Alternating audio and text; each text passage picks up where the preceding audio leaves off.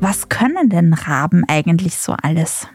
Ja, so einiges. Also wir sprechen heute über Rabenvögel. Zu den Rabenvögeln zählen Raben und Krähen. Die bilden eine gemeinsame Gattung, wobei die Raben halt größere Arten sind als Krähen, aber die sind sehr, sehr eng miteinander verwandt. Und die Rabenvögel gelten eigentlich neben den Papageien als die intelligentesten Vögel überhaupt. Die letzten ungefähr 20 Jahre haben eine Vielzahl von Studien hervorgebracht zu diesen Tieren, die zeigen, dass Rabenvögel in vielen Hinsichten Affen um nichts nachstehen, was ihre kognitiven Fähigkeiten betrifft.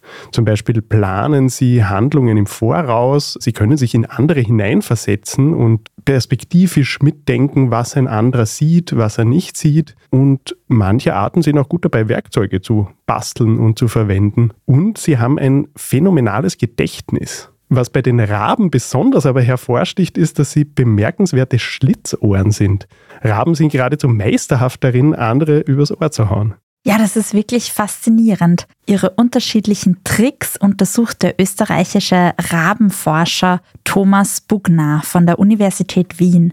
Der Verhaltensbiologe beschäftigt sich vor allem mit den sozialen Fähigkeiten der Vögel, die immer wieder auch ein bisschen an uns Menschen erinnern. Also angefangen hat das Ganze durch Zufall eigentlich, dass ich halt gemerkt habe, dass Raben andere ums Ohr hauen können. Also sie können auch wunderbar kooperieren miteinander. Solange alle die gleichen Interessen haben, dann ist es wunderbare Kooperation. Wenn es darum geht, dass die unterschiedliche Interessen haben, dann fängt einer sofort an, den anderen irgendwie einzupacken. Und das können sie sehr gut. Und da konnte man auch zeigen, dass sie in diesem Aspekt dann wirklich Dinge können, die wir von Vögeln ehrlich nicht erwartet hätten. Quasi dass sie auch wissen, was andere sehen oder nicht sehen können oder eben vorher gesehen oder nicht gesehen haben und dementsprechend wissen oder nicht wissen können. Und das geht in Richtung Theory of Mind, also diese Wissenszuschreibung, so mentale Zustände. Und das ist etwas, was absolut nicht trivial ist. Das wissen wir von unseren Kindern, dass sich das so schrittweise entwickelt. In Experimenten haben Forschende zum Beispiel getestet, dass Raben sehr genau merken, wenn sie beobachtet werden. Sie können zum Beispiel einschätzen, was ein anderer Rabe aus seiner Perspektive sehen kann und verstecken sie Futter, passen sie genau auf, wer von ihren Artgenossen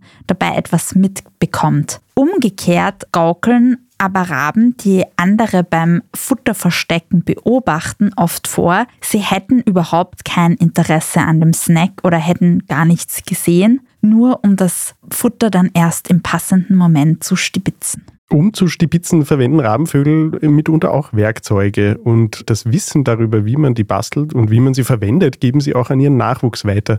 Da gibt es die interessantesten Beobachtungen eigentlich in Neukaledonien im Pazifik. Dort lebt die sogenannte Geradschnabelkrähe und die ist eigentlich berühmt für ihren geschickten Umgang mit Werkzeugen. Die baut sich aus kleinen Zweigen und Ästen so Haken, um damit zum Beispiel aus Baumlöchern Larven und Insekten rauszuholen, die sie sonst nicht erwischen würden. Und in Experimenten zeigen aber auch andere Rabenvögel spontanen Werkzeuggebrauch. Da hat zum Beispiel ein Forschungsteam in Großbritannien vor einiger Zeit Saatkrähen dabei beobachtet. Denen haben sie einen Becher mit Wasser hingestellt, auf dessen Oberfläche ein Leckerli geschwommen ist. Allerdings war der Wasserstand in dem Becher zu tief, als dass die Krähen das erwischen hätte können. Jetzt haben die Wissenschaftlerinnen und Wissenschaftler aber einen Haufen kleine Steinchen auch daneben gelegt und haben geschaut, was passiert. Und was ist passiert? Die Tiere haben begonnen, die Steinchen in den Wasserbecher reinzuwerfen und zwar so lange, bis der Wasserstand so hoch war, dass sie das Leckerli abstauben konnten. Ziemlich raffiniert. Ja, dass das Schimpansen können, das weiß man schon länger, aber dass auch Vögel auf die Idee kommen, ist sehr beeindruckend.